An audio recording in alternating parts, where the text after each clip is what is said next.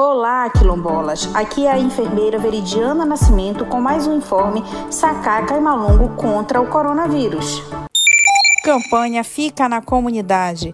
Atenção, comunidades quilombolas, para essa dica que eu vou passar. Tem um vírus perigoso que continua circulando de lá para cá. É o tal de coronavírus. Precisamos nos prevenir para nossa saúde e alegria sempre poder curtir. A segunda onda está aí. O novo coronavírus continua causando uma doença chamada Covid-19. Ele pode provocar um problema respiratório muito grave. É transmitido através de gotículas de saliva expelida pela boca, pelo nariz ou pelos olhos. Causa um resfriado ou até mesmo uma pneumonia grave. Fique alerta se tiver febre ou dificuldade para respirar, tosse seca ou com catarro. Lembre-se, cansaço também é um sintoma dessa doença grave.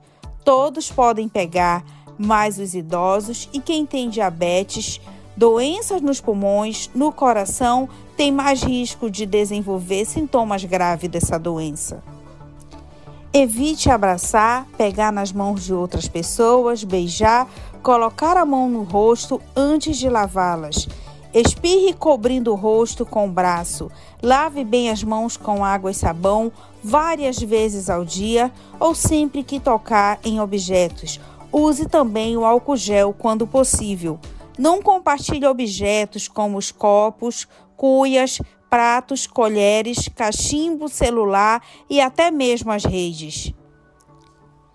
Evite sair de casa, só saia se for extremamente necessário. E se sair, lembre-se de usar máscara sempre. Se tiver que ir à cidade, cuidado com o barco, mantenha a distância entre as pessoas, entre as redes, mantenha hábitos de higiene ao usar o banheiro. É melhor ficar em casa ou na comunidade. Evite aglomerações, jogo de futebol, festas, reuniões e fila. Mantenha o distanciamento social. Neste momento, é importante permanecer em casa para evitar o adoecimento por essa infecção causada pelo coronavírus.